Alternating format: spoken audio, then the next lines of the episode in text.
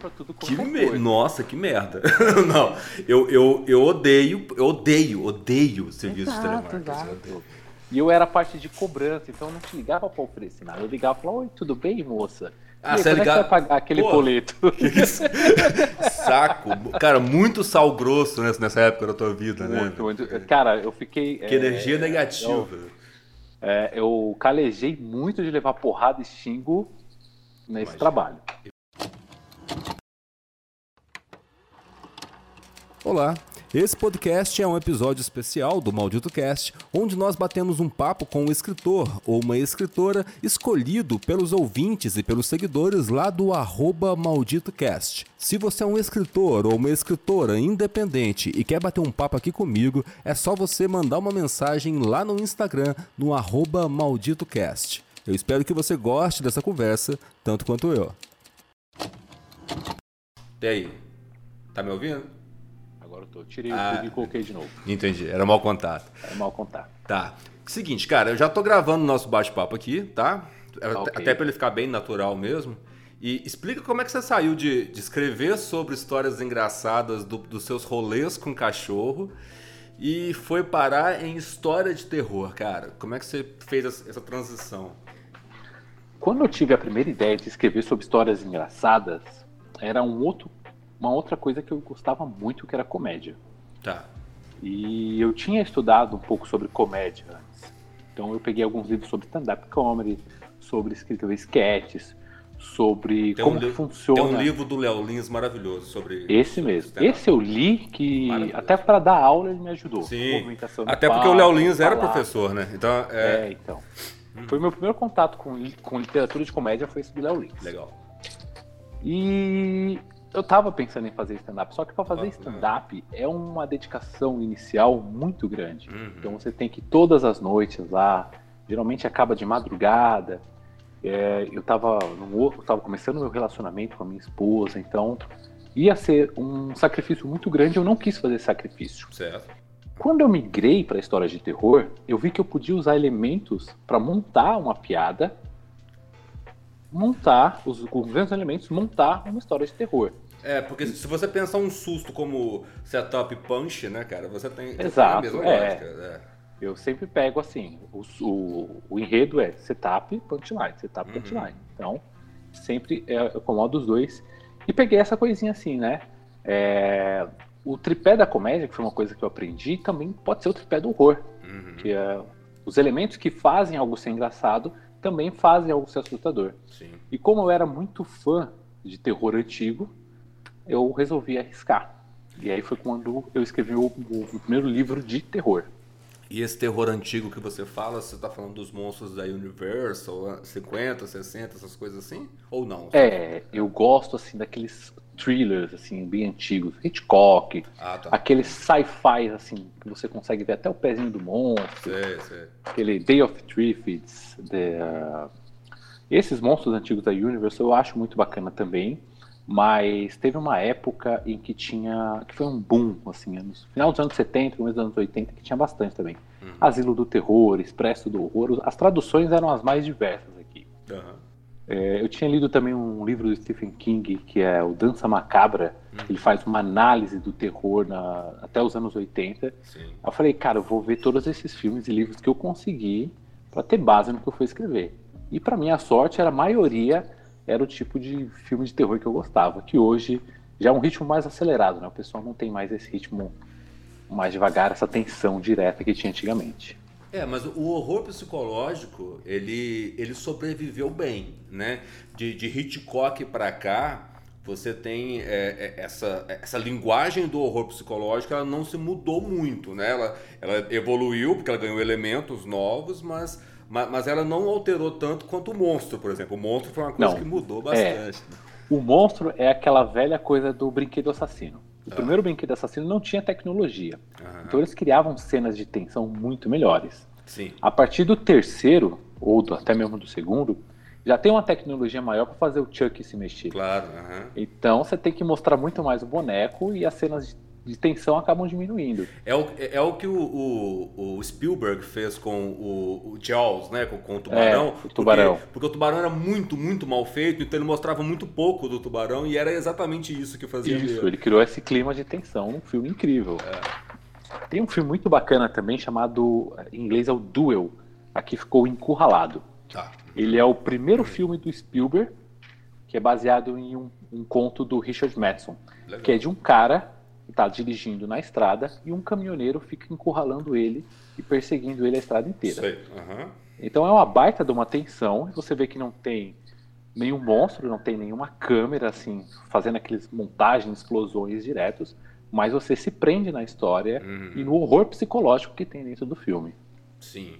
O Richard Madison é aquele do, do Homem que Encolheu, né? Incrível história do Homem que Encolheu. Isso. Ele é mais conhecido aqui pelo Eu Sou a Lenda e atualmente ah, é tem verdade, aquele Hell House lá que a Dark Side relançou. O Hell House eu não li, mas o Eu Sou a Lenda eu, eu li.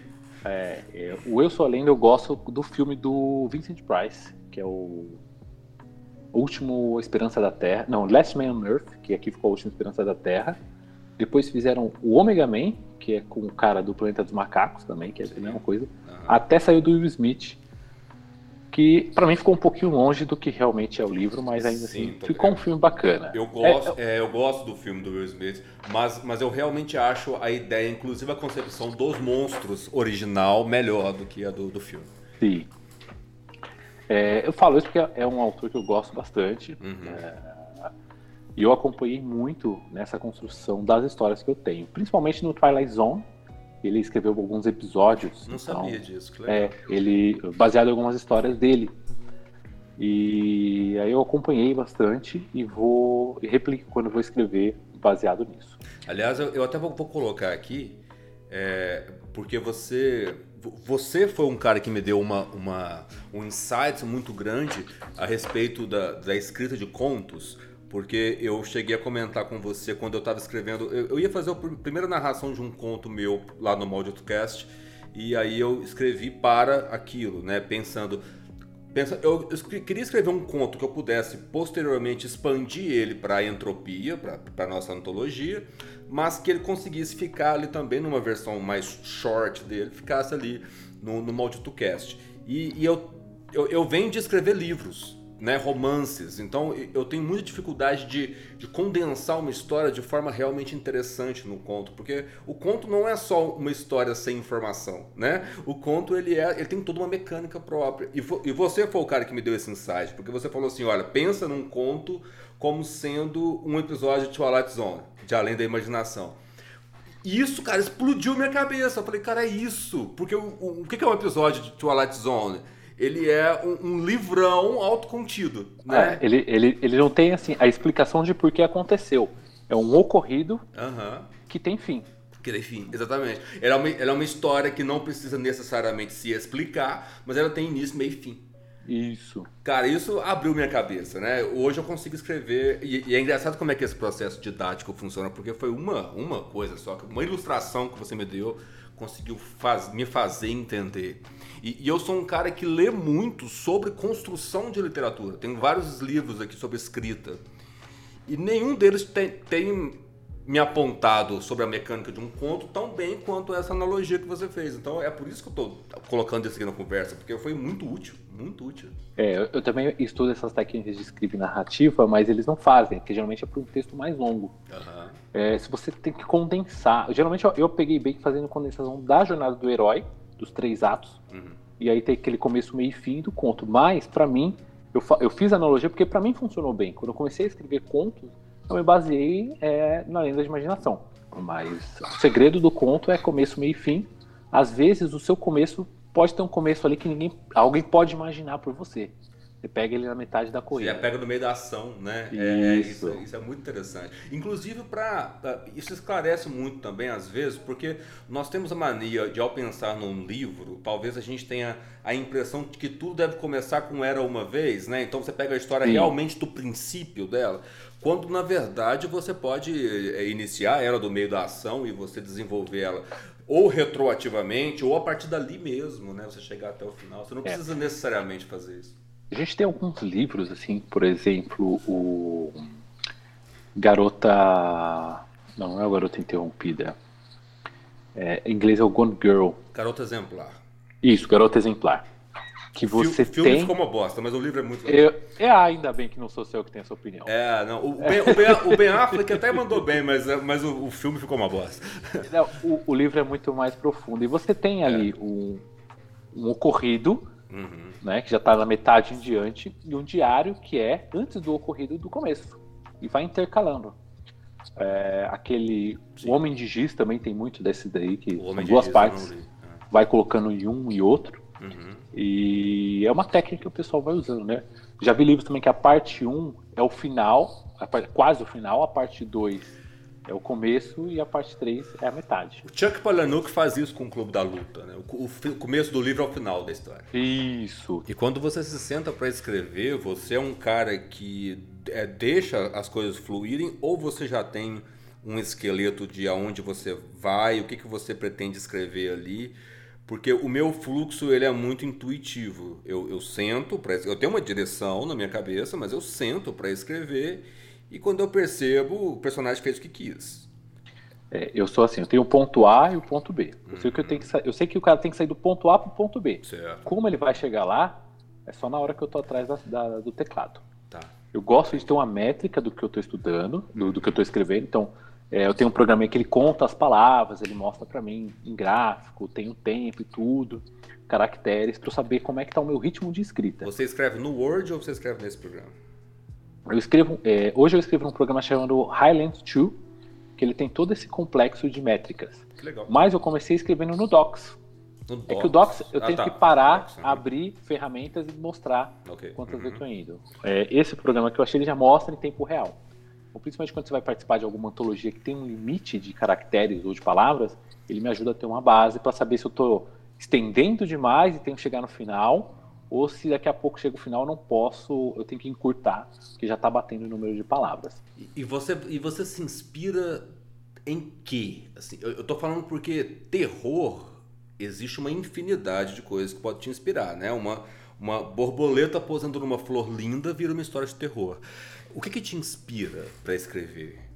É, a maioria dos meus contos, você dá uma parada, uma refletida. Agora, quando eu falar e pegar um conto para ver, vai parecer meio óbvio, mas às vezes não fica. Uhum. Mas é tirar a pessoa do ambiente comum e colocar numa situação na qual ela nunca se imaginou. E aí se perguntar como você agiria naquela situação. Eu acredito que hoje, com a tecnologia, é mais difícil você criar aquele terror da casa abandonada, da pessoa no meio do nada, porque tem sinal de celular, uhum. aparição, aí, contato da aparição a gente tem câmera uhum. de altas resoluções, hora gravando tudo. Então, quando você tira a pessoa desse círculo de tecnologia, eu acho que é o ponto que eu me inspiro para colocar lá. Então, é, sempre pego algum que eu conheço, uma fala, às vezes eu pego alguém conversando em algum lugar que eu vou, na fila. É ótimo você pegar conversas, é fila. Porque você ouve as pessoas conversando e fica mais natural para você replicar. Sim. Você fala, poxa, a pessoa tem essa opinião, mas será que ela teria essa opinião se estivesse presa em algum lugar hum. sem nada? Uhum. E é isso que eu tento levar nos meus contos. Será que a gente vai continuar tão político e civilizado se acabar a energia? Né? Então, é, será que sem internet todo é. mundo conseguiria tão bravo nas redes sociais? É, esses são os questionamentos que me inspiram a fazer. E aí você põe um pouquinho de sobrenatural, você fala que nada daquilo aconteceu, mas é basicamente tirar as pessoas do mundo comum. É a inspiração que eu tenho. Tem um livro muito interessante do, do, do King, que eu acho que, que eu, acho, eu, acho, que todo mundo que escreve deveria ler. Ele que é o, On the Writing, que é sobre a escrita. Sobre a escrita. Eu, eu, tenho ele aqui em inglês, mas o, o, original, o português acho que é sobre a escrita mesmo. Sobre a escrita. E ele faz uma, uma, uma, uma observação muito interessante sobre, sobre isso aí, que é o seguinte. Se você pegar Lovecraft, Lovecraft ele escreve é, o nós normal, pessoa normal, diante do, do, do incomensurável. É isso, né? Diante do, do, do, que é, do que há de mais cósmico em toda a amplitude da, da expressão. O King faz diametralmente o oposto, né? Ele coloca os seus personagens em, em situações absurdamente corriqueiras e profundamente tenebrosas que é muito próximo disso aí que você falou, né? De você imaginar como é que é uma situação, é, onde, como é que nós lidaríamos com aquela situação, por mais corriqueira e banal que seja. Você acha que é mais fácil escrever sobre o incomensurável ou sobre a energia que acaba hoje à noite na sua casa? Eu acho que o incomensurável dá mais espaço para gente brincar com o imaginário das pessoas. Sim.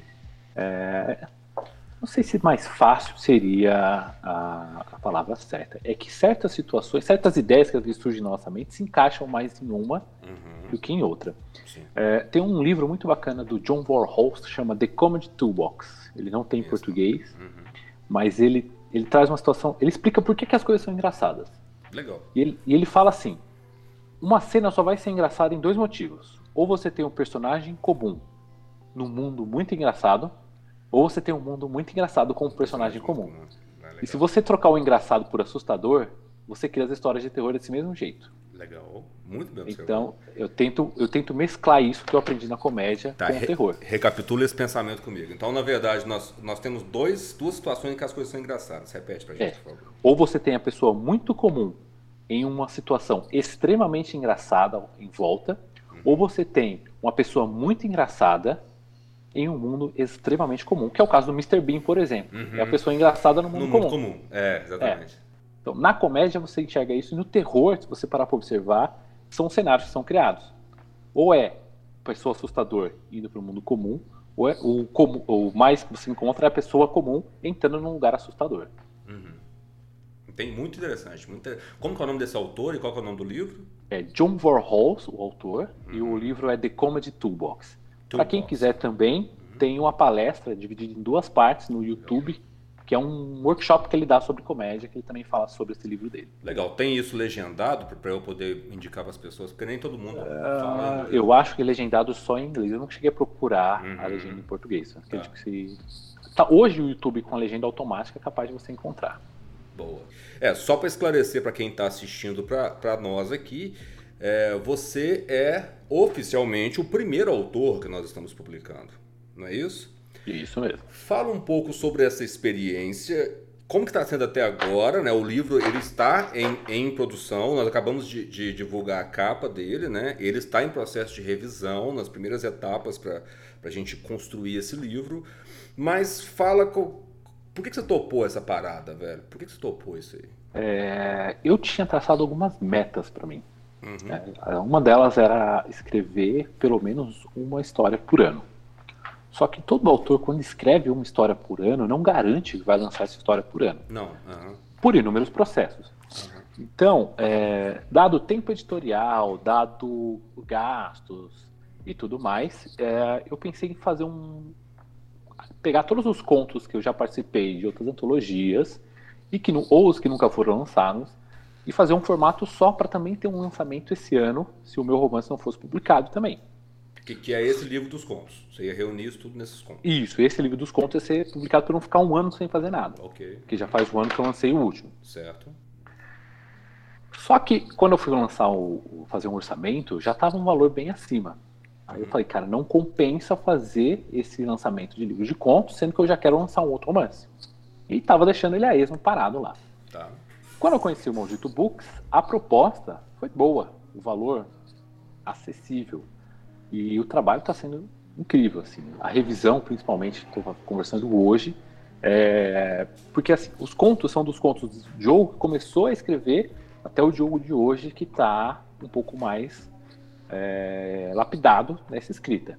Uhum. Então eu consegui rever os meus contos acompanhando e com a revisão também é... ver os erros que antes eu cometia, que hoje eu já vejo que eu não cometo mais, mas que passam despercebidos. Que é do Gabriel Carvalho, né? É importante Isso, a gente dizer. Gabriel Carvalho, do que é o nosso... Pontos da Baia Elétrica. Isso, que é, o nosso, que é o nosso revisor aqui do Maldito Books e faz um trabalho no mínimo, no mínimo, de excelência. O cara é chato. é chato. é fácil odiar ele. É, é porque ele. ele até mesmo os, os textos que a gente vai publicar é, passa pela revisão dele e ele é o cara que fica corrigindo crase, sabe? Ele é, é esse cara. Professora de caligrafia que senta do seu lado até você escrever direitinho. Isso, exato. Mas, Essa mas, é a sensação. Mas por que que ele tá com a gente, cara? Porque ele é um cara que falou para mim desse jeito. Ele falou, Felipe, não vale a pena publicar um livro com erros. Tipo, sabe? Tipo assim, tem muita gente que fala sobre ah, preconceito linguístico, sobre preservar um, um certo purismo com a comunicação, mas ele foi o cara que falou assim: olha, como profissional, não dá para publicar um livro sem revisão. Não tem jeito. E essa revisão não pode ser feita pelo próprio autor. E isso abriu a minha cabeça de uma forma absurda. É, a revisão, até existe uma revisão feita pelo próprio autor. Existem duas que eu conto. A revisão que eu mesmo faço após terminar de escrever, que é onde eu tento procurar qualquer erro de português que tenha no passado. Para isso tem alguns softwares que fazem e tal. Uhum. E uma revisão que vem depois de você mandar para os leitores betas e te retornarem e você vê o que precisa ser mudado ou não. Além dessa, não adianta, você passa despercebido. Existe um gente, o pessoal que fala, ah, você escreve no computador e lê no tablet, que se você mudar o aparelho fica mais fácil você perceber os erros. Uhum. Ok, só que como foi você que criou aquilo, há uma dificuldade de você encontrar erros. E você precisa de um outro par de olhos para te apontar isso daí. É, o meu processo de escrita, ele, ele, ele passa pela revisão mas eu admito, é uma revisão apenas a respeito do que foi escrito. Não é uma revisão de texto. Essa revisão de texto, ela, eu tenho que passar para um revisor, porque esse cara, ele é o que vai conseguir achar alguns problemas até de coesão né, da história. É, uh, conversando com o Gabriel, tem um problema assim, tempo verbal que para mim cairia muito bem naquela frase, uhum. mas é, a gente sabe também que reforma ortográfica aí tem tem, Cada dois anos tem uma. Lógico. E eu não estou por dentro disso. Uhum. E aí uhum. ele coloca algumas que se encaixam melhor. Repetição de palavra é uma coisa que às vezes você não percebe e que acaba acontecendo também. E eu tenho um grande problema no meu teclado, que o meu hífen é no mesmo lugar do travessão. eu coloco Cara, eu já escrevi livros inteiros colocando hífen em vez de travessão. Pois é. E ele, e ele às vezes ele corre sozinho e eu deixo. Eu vou só jogando. é. E é um saco você correr atrás desses hífens depois e, e pegar. E, e, essa experiência com o Gabriel, tá, como é que tá sendo, assim, a, a experiência? É, ele me abriu os olhos para algumas coisas que eu não tinha me tocado, deu ótimas sugestões para melhorar. Uhum. E ele tem uma visão, não só de revisor, mas uma visão também como leitor. E ele te dá uma dica de como o leitor se sentiria, e não só uma pessoa revisando o seu texto. Que eu tenho outras experiências que a gente tem uma revisão é, mais ou menos mecânica, uhum. que é só para mostrar o seu texto bem, tá ali e pronto. O que nós pensamos quando nós começamos a estruturar o modo como que isso funciona é de acontecer cara, porque a gente pegou experiências anteriores com, com editoras e a coisa é feita muito à distância, né? Então você tem uma comunicação que acontece primeiro por e-mail, geralmente, né? E, ou pelo WhatsApp, mas é uma coisa muito esporádica. E nós, nós decidimos subverter isso, né? Na, na conversa com, com o Gabriel, eu falei, Gabriel, e se a gente fizesse reuniões, igual nós estamos fazendo aqui agora, ao vivo, com os autores, para que a gente pudesse mostrar para ele até, até aquele ponto como é que está o andamento do, da construção do livro e participá-lo dessa construção. Então eu passei a fazer isso é, para a parte da, do design, a parte da arte, do projeto gráfico e ele fazendo da parte de revisão.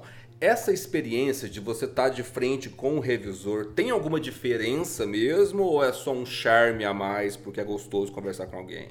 É, não, não é que tem uma diferença, tem uma baita diferença que processo, os processos que eu passei era assim: manda o seu original, uhum. volta com um texto revisado com alguns acertos, você confere, manda de novo o um e-mail, aí uma outra pessoa, não a mesma que revisou, que eles falam que o processo pode ser é revisado por mais de uma pessoa para não corrigir, uhum. e aí retorna novamente o e-mail. Só que esse processo é pelo menos uma semana para te responderem um e-mail. Então aqui tem um contato é, meio que em tempo real que ele está fazendo a, a correção do texto, a revisão, aos comentários dele no texto, e não só um apontamento do que foi mudado, ele tem um comentário do porquê foi feito, e também te dá um parecer de por que, que aquilo é desse jeito e te mostra para você não repetir aquilo novamente. Tá. É, é, então, essa faz uma, toda a diferença. É como se você estivesse sendo acolhido, escrevendo, te ajudando a escrever melhor, e não só simplesmente terminando seu texto para vender. E como que o Gabriel está dividindo isso? Ele faz por capítulos, ele faz por contos? Como é que está sendo essa divisão? É, como esse primeiro é um apanhado de contos, uhum. então ele está uhum. fazendo na ordem por contos, né? Tá. Então ele fez acho que até metade dos contos. É, tem um em especial que a gente estava discutindo do porquê que é meio que uma sátira com aquelas blogueirinhas de viagem. Sei. Então ele achou que o meu português estava meio falho. Mas aí eu tive que explicar que é porque é a piada, é porque elas falam com português falho. Uhum. E foi, então vou deixar esse aqui por último. Tá. Então ele já separou esse. Então ele faz uma certa linearidade ali na revisão, mas está fazendo as pausas por contos. Bom, nós uh, divulgamos a capa primeiro. A capa, eu honestamente fiquei muito surpreso, porque eu, eu achei que, claro, eu fiz aquela capa e nós trabalhamos juntos na, qual seria a ideia né, daquela direção. E eu sabia que as pessoas iam gostar, porque, poxa, a gente confia muito no trabalho que a gente faz. Só que realmente as pessoas gostaram muito mais do que eu achei que fosse gostar, sabe? É, é a coisa foi maior do que, sendo bem honesto com você, eu achei que seria. É, você acha que é, essa parte gráfica num livro para uma publicação independente, ela realmente faz diferença ou eu só acho isso porque eu sou designer, então eu olho sempre para a parte gráfica? Não, eu acho que faz toda a diferença. Primeiro, é, porque os outros processos de capa que eu passei e outras pessoas que eu conversei são assim. Me fala alguns elementos que tem que ter na sua capa e eu monto ela. Uhum. Ou então me manda alguns modelos de capa para a gente fazer para você, uma tá. parecida. Uhum. Uh, então você não tem liberdade criativa para sua capa. O que, não, o que faz com que ela não seja única. E quando você fala assim, me fala sobre o seu livro que eu vou montar, o, você fez o processo criativo, montou mais de um design, perguntou uhum. qual que eu achei melhor. Eu falei, esse aqui. Uhum. Porque você conseguiu transferir as palavras do resumo do livro em uma imagem. Uhum. A sua imagem tem profundidade. Então hoje dificilmente você encontra um livro que não seja como se fosse um desenho em 2D. Tá. Então você tem as escalas das caveiras uma em cima da outra, as mãos, você tem a luz. Isso dá muita diferença. Tipografia é uma coisa única que eu vi também. As pessoas não têm uma liberdade muito grande de como que vai escrever na capa, né? Geralmente elas têm um título que seja ou muito infantilzinho, infanto-juvenil, ou muito sério. Uhum. Não tem uma brincadeira assim. É, essa revolução eu vi quando a Dark Side entrou aqui. Então eu vejo que eles colocam muito de dentro do livro na capa. Uhum. Mas o que acontece? Eram livros já antigos, né? Sim, sim. Livros Baby Jane, é um 59, se eu não me engano. Mas é, é, um trabalho tão bem feito que ele, ele faz parecer que é um livro de agora. Exato. Eu hum. comprei Psicose, já tinha lido, mas eu comprei claro. porque essa edição de agora é muito mais bonita para deixar na estante. Sim, sim. E essa sensação de muito mais bonita para deixar na estante é a sensação que eu tive com a capa que você enviou. Maravilha. Também porque você não mandou só a capa, você mandou o mocap inteiro. Então eu já consegui visualizar como o livro ficaria, a lombada paradinha, como fica as costas dele, a orelha, essa experiência, pelo menos para mim e para as pessoas com quem eu conversei, é totalmente inédita. Geralmente a gente recebe um quadradinho, um retângulo com o um desenho da capa. E você, e você se vê obrigado a imaginar aquilo num livro, né? É, aí vem uma surpresa. Você não sabe o que, que vem nas costas, você não sabe como vem a lombada. Isso, no máximo, você vê quando chega a última revisão. Isso, isso eu trouxe da minha experiência como designer, porque quando você vai fazer uma, uma uma, uma, placa de uma fachada lá na loja, por exemplo. Eu percebi que se eu fotografasse a, por, a porta da loja e colocasse no Photoshop a, a, placa que eu desenhei lá, as pessoas visualizavam melhor. Ou seja, um mockup realmente faz com que a pessoa que, que não é familiarizado com design, ou seja, não tem essa visão tridimensional dentro do design, ela consegue ver o objeto pronto na frente dela e aí ela, ela aprova com muito mais facilidade ou ela consegue achar o que ela não gosta com muito mais facilidade. Sim. Tem pessoas que defendem que se você fizer isso, perde a, aquela sensação do autor de pegar algo totalmente pela primeira vez. Mas eu, como escritor, eu quero que ele tenha essa sensação no que eu escrevi, uhum. não só na capa. Sim. A capa já tem que dar aquele desejo de ter bonito na estante, como eu falei. Você está falando por parte de quem está comprando o livro. É, eu vejo pessoas que produzem livros hum. tendo essa, essa fala, assim. Sim. Ah, não fazemos assim porque o leitor vai perder essa sensação. Então a gente só mostra a frente da capa. E o que, que você acha disso? É, eu, depois que eu vi o, o, o, que você mandou, eu achei totalmente besteira, porque eu fiquei muito mais animado de ver, imaginar o livro inteiro uhum. do que só imaginar a frente dele. Isso é uma coisa também que quando a pessoa faz muito e-book, a gente não tem essa imaginação. Sim. Então, a gente só vê a capa do e-book na Amazon, por exemplo. Aham. É, às vezes você tendo essa foto, comprei o e-book, mas vi ele tão bonito no mockup que eu quero ter ele físico para deixar na estante. Uhum. Sim. É, isso é, é, é- é uma das grandes, das grandes pegadas, assim, porque eu, quando eu comecei a, a maturar em mim essa ideia de, de realmente publicar livros, eu, eu comecei a observar os livros que estavam sendo feitos ao meu redor, né? Então, o meu redor ali é o Maldito Cast, certo? Então, eu estava ali observando. é, tem muita gente publicando livros, muita gente, muitas, muitos selos, muitas editoras, ah, muitos empreendimentos literários ao meu redor, e é, e é isso que é o mais bacana. Então, eu encontrei é, empreendimentos muito legais, com um projeto de lançamento muito pensado, assim, eu não sei se foi totalmente pensado, mas está sendo bem empreendido, sabe? Então tá, tá sendo. é, Eu sempre cito o exemplo do o, o Mar das Trevas, é, que é uma, uma releitura é, da, da viagem de Cabral até o Brasil. E, e o modo como está sendo feito ali, o autor pegou a coisa completamente para si. Eu só fui saber que tinha uma editora por trás quando eu fui prestar atenção na, na obra ali, que eu fiz- eu fiz uma publicação pro, pro Maldito Cash, aí eu vi que era um selo editorial. Mas se o autor falasse que foi só ele que fez, eu acreditava, porque é um trabalho que eu vejo muito só o autor fazendo e muito bem feito. Muito bem feito. E aí eu fiquei pensando muito nisso, sabe? Tipo, e se eu, se eu pegar e capacitar o autor para fazer esse mesmo, né? Imbuir ele dessa energia, dessa vontade de participar e ter um suporte da, da editora, sabe? Ter o suporte do lado de cá. Então eu- você vai, como selo, municiar esse autor para que ele consiga ter o material também para jogar de forma profissional, mas que ele saiba o que fazer com aquilo também. Que ele consiga pensar que nós, é, selo e autor, consigamos pensar juntos numa estratégia que vai ser executada em paralelo. E aí você vai ter é, é, as coisas acontecendo de uma forma muito mais interessante do que eu percebi essa galera muito perdida, sabe? Completamente perdida. Primeiro porque tem um, um livro objeto ali que é um projeto gráfico, no meu ver, profissional, como designer, não é legal. Não é legal, eu não acho atrativo como designer, tá? Bem, alguns. Já não tô mais falando do, do Mar das Trevas, tá? Esse é um projeto bem legal. Mas eu não vi, na maioria esmagadora dos livros que, eu- que eu vi sendo lançados independentes desde que o Maldito Cast começou, com- como algo que seja atrativo, você coloca num- numa estante e chama a atenção de alguém, que compete de verdade com outras editoras. E eu fiquei pensando nisso, que eu falei, cara, mas por que a grana que se gasta para fazer aquilo, para imprimir aquilo ali, é a mesma grana que se gasta para imprimir um projeto muito legal.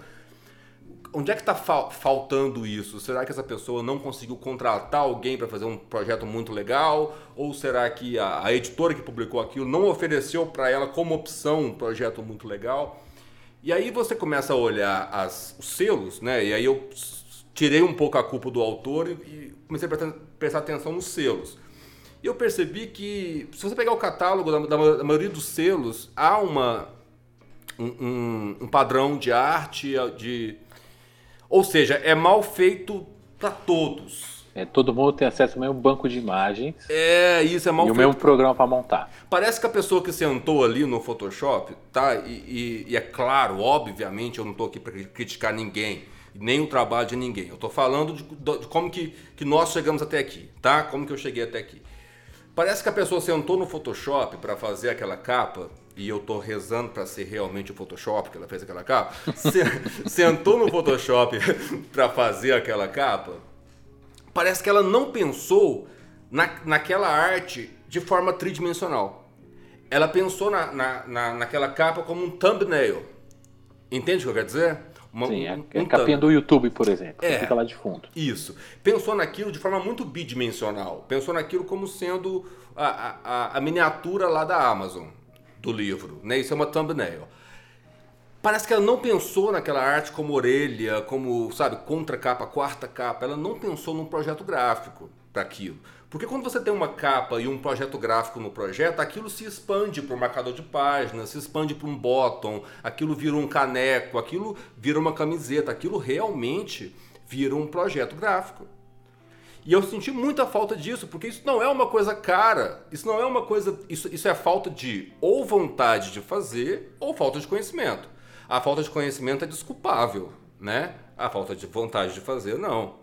E, e aí eu, eu pensei, poxa, vamos colocar, tentar fazer uma coisa diferente. E como eu já vinha fazendo coisas muito diferentes, de colocar a régua para cima mesmo com o Maldito Cast, eu só topei essa ideia de fazer o Maldito Books porque eu tive certeza que eu conseguiria fazer, pelo menos na parte gráfica, uma coisa do caralho, assim, muito foda, muito foda mesmo. E aí eu parti para outro problema, né? Eu não sou revisor de texto e eu não sou editor de livros. Eu tive que me, me aliar com outras pessoas capazes de fazer isso para que a gente conseguir oferecer um serviço completo. Então, ouvir você falar isso sobre a capa do livro que eu fiz para você é, é uma conclusão, sabe? É uma conexão de pontos. De lá atrás eu olhar para livros lançados independentes e falar assim, cara, que livro, que capa merda. E às vezes eu já li aquele autor e eu sei que o texto é bom, mas a capa é merda, é muito meu. Eu não compraria essa capa na livraria. E, e aí, e aí eu, eu, agora ouvir você falar, sabe, juntou assim, parece que foi, poxa, era isso que estava faltando. É. Eu, a visão que eu tenho, eu não tô lá, não fiz, nunca conversei com algum, com algum capista, uhum. mas parece que eles se baseiam nas capas que a gente tem de grandes autores internacionais. Tá. Cara, tem um livro do Stephen King. Metade da capa é o nome do Stephen King e embaixo o nome do livro. Uhum. Isso para um cara que já tem renome igual ele, tudo bem. Tudo Você bem. mesmo falou na live, compraria. E eu também. Uhum. Eu já comprei a coleção inteira da Torre Negra. Eu não compraria para ler de novo, porque eu não achei não Stephen é legal. King e tudo é. aquilo. Uhum, não é, é legal. Uhum. É, eu compraria uma edição nova, sei lá, da Zona Morta, mas não compraria de novo a, a, a Torre Negra para ler.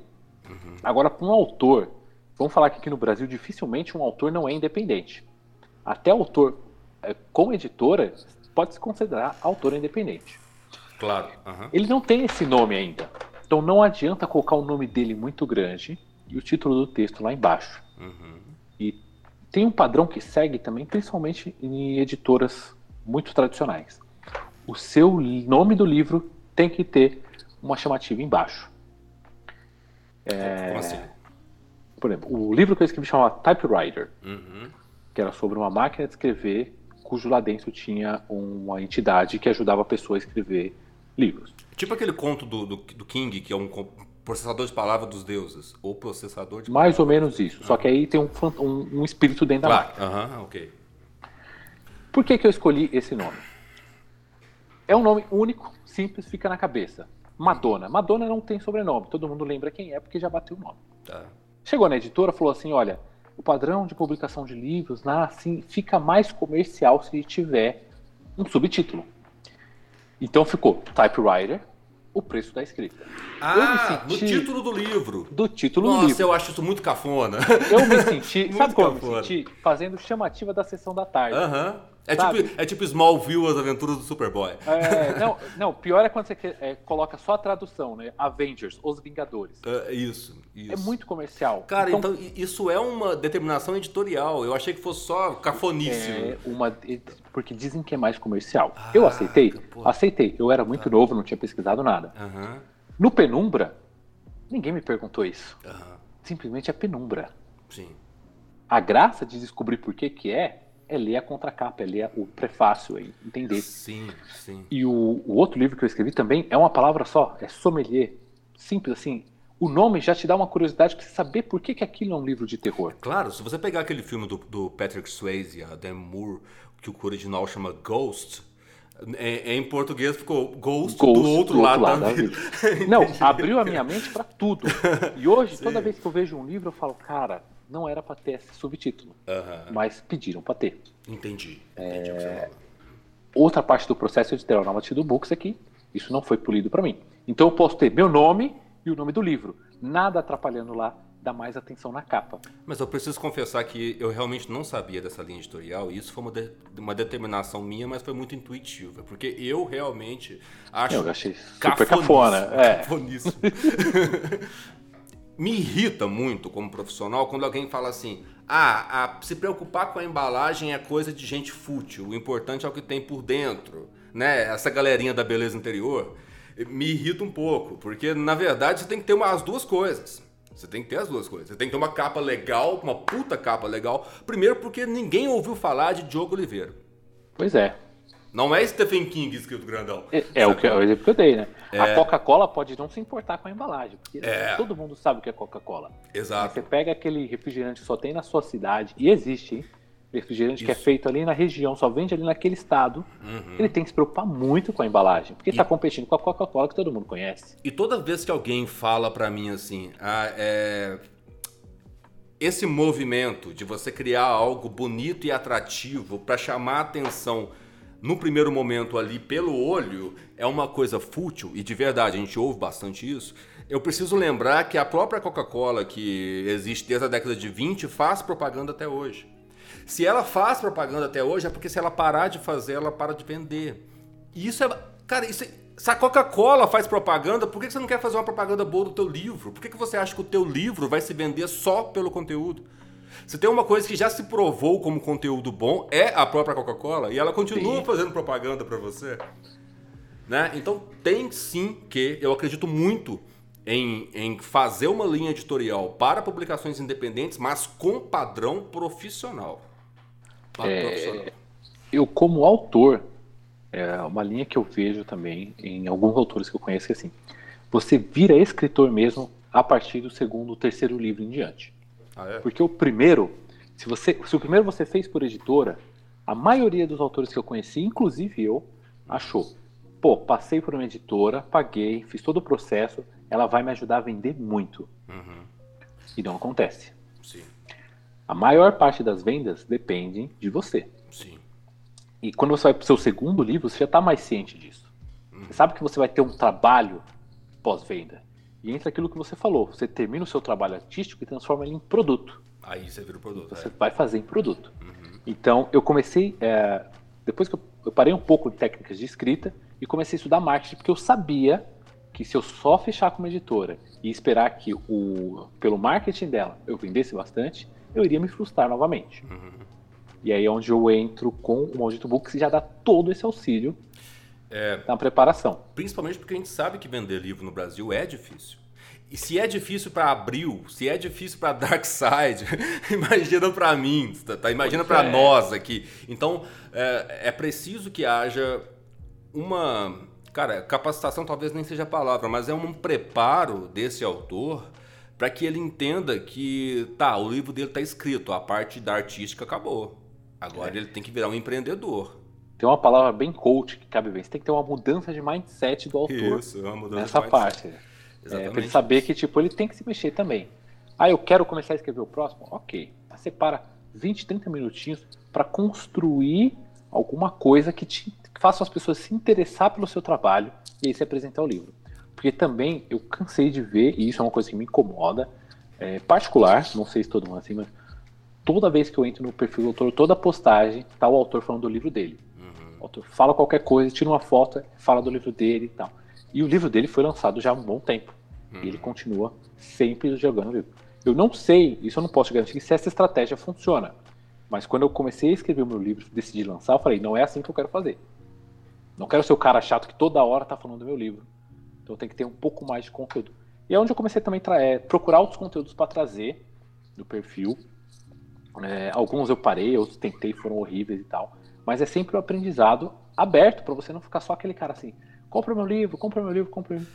Ou é. aquele vitimismo assim: ah, apoie um autor nacional, compre o livro, porque você não está incentivando a leitura. Não, às vezes você está incentivando a leitura, mas não com o seu. É. Exatamente. Falando de, de redes sociais, eu posso garantir para você que se você não gerar valor no seu perfil, as pessoas não vão te seguir. Pois é. Porque elas. Cara, você segue o perfil de uma blogueirinha bonita lá, porque você tem a blogueirinha bonita. Se ela estiver falando qualquer merda, pelo menos é a blogueirinha bonita. Agora, um escritor, um escritor, ele não pode falar só do livro, só do livro dele, do livro dele. Ele precisa agregar valor ali no, no perfil dele. Isso para qualquer profissional, tá? Isso que eu tô falando aqui não é só para escritor, vale para qualquer profissional. Se você é psicólogo ou advogado, você precisa fazer o mesmo. Você precisa agregar valor, porque as pessoas que seguem o seu perfil têm que sentir nele utilidade. E essa utilidade tem que ser realmente útil, sabe? Não pode ser uma coisa que eu tô aqui, eu dei um Google, peguei uma coisa qualquer e passei para você. Tem que ser realmente útil, tem que ser uma não precisa ser uma coisa exclusiva, porque raramente você tem alguma coisa inédita nesse mundo, mas mas ela tem que ser realmente útil. Se eu sigo o, o perfil do Diogo, porque eu aprendo nele coisas sobre escrita, ou se ele me dá indicação de leitura, porque eu posso não ser escritor, ser só leitor, então, se ele me dá indicação de leitura e eventualmente ele me lembra que ele tem um livro escrito e que aquele livro está à venda, isso funciona. Isso funciona. Porque você não me enche o saco, você agrega valor em mim e de tanto você agregar valor para mim, eu me sinto até numa, num, num, gatilho de reciprocidade, de quando você tentar me vender alguma coisa, eu pelo menos prestar atenção em você, porque se por você me deu tanta coisa de graça, então eu, eu tenho que olhar para você de alguma forma. Só que as pessoas não entendem isso, eles acham que postar todo dia a mesma coisa vai fazer vender. E não vai, Diogo, não vai.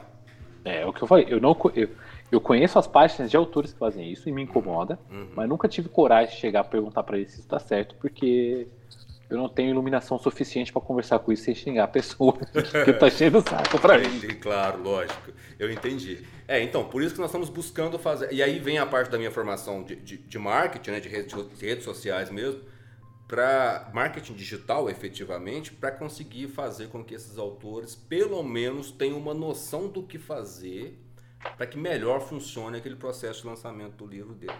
Diogo, eu quero encerrar essa conversa com você, cara, te, te, te convidando a fazer aquele merchan gostoso, bacana do teu, o teu livro não está sendo, sendo lançado ainda, não tem uma data de lançamento para ele ainda, ele ainda está em construção, ok? Mas eu gostaria que você fizesse uma venda de você mesmo, que você pudesse é, aproveitar esse momento que nós estamos falando aqui para milhões de pessoas, que, que você possa. O momento Shark Tank. Isso, isso. Que você possa fazer o seu pitch, cara, que você possa se vender como escritor. Assim, por que, eu, por que, eu, que eu deveria prestar atenção em você?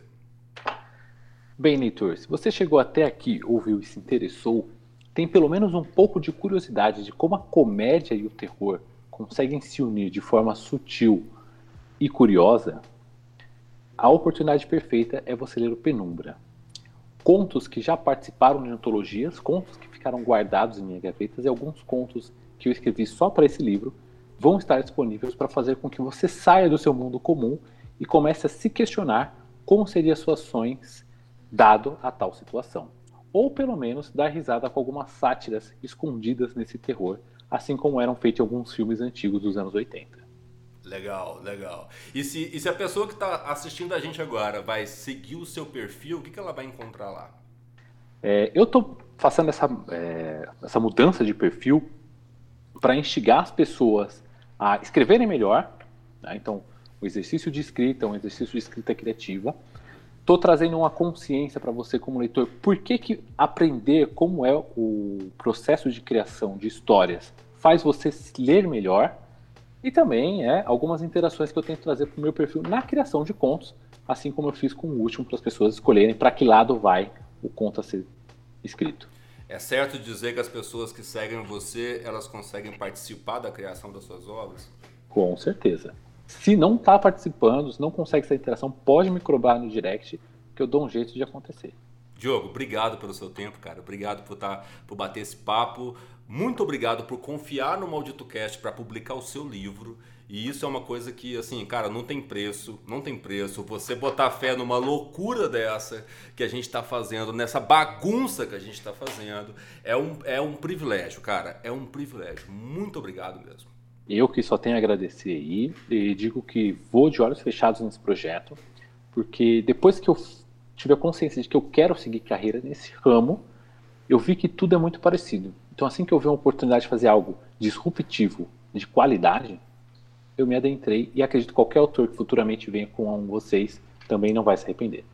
Valeu, cara. Obrigado. E para quem está seguindo a gente aí, siga o perfil do Diogo. É arroba o quê, Diogo? Fala pra gente. Diogo.escritor. arroba diogo.escritor. Sigam o Maldito Cast, toda semana tem episódio novo do Maldito Cast. É, nós voltamos a fazer um episódio só por semana, a gente estava fazendo dois, voltamos a fazer um conto só por semana por questão de volume de trabalho, mas man, continua lá seguindo a gente, manda os seus contos para a gente fazer a narração também, que isso é muito legal ouve os episódios antigos, fica ligado nos episódios novos e siga o Maldito Cast porque tem dicas de leitura de novos autores, dicas de marketing, dicas de todo esse universo maravilhoso que a gente gosta que está nas páginas dos livros. Diogo, um abraço, meu querido. Abraço a todo mundo. Tchau, tchau. Tchau, tchau.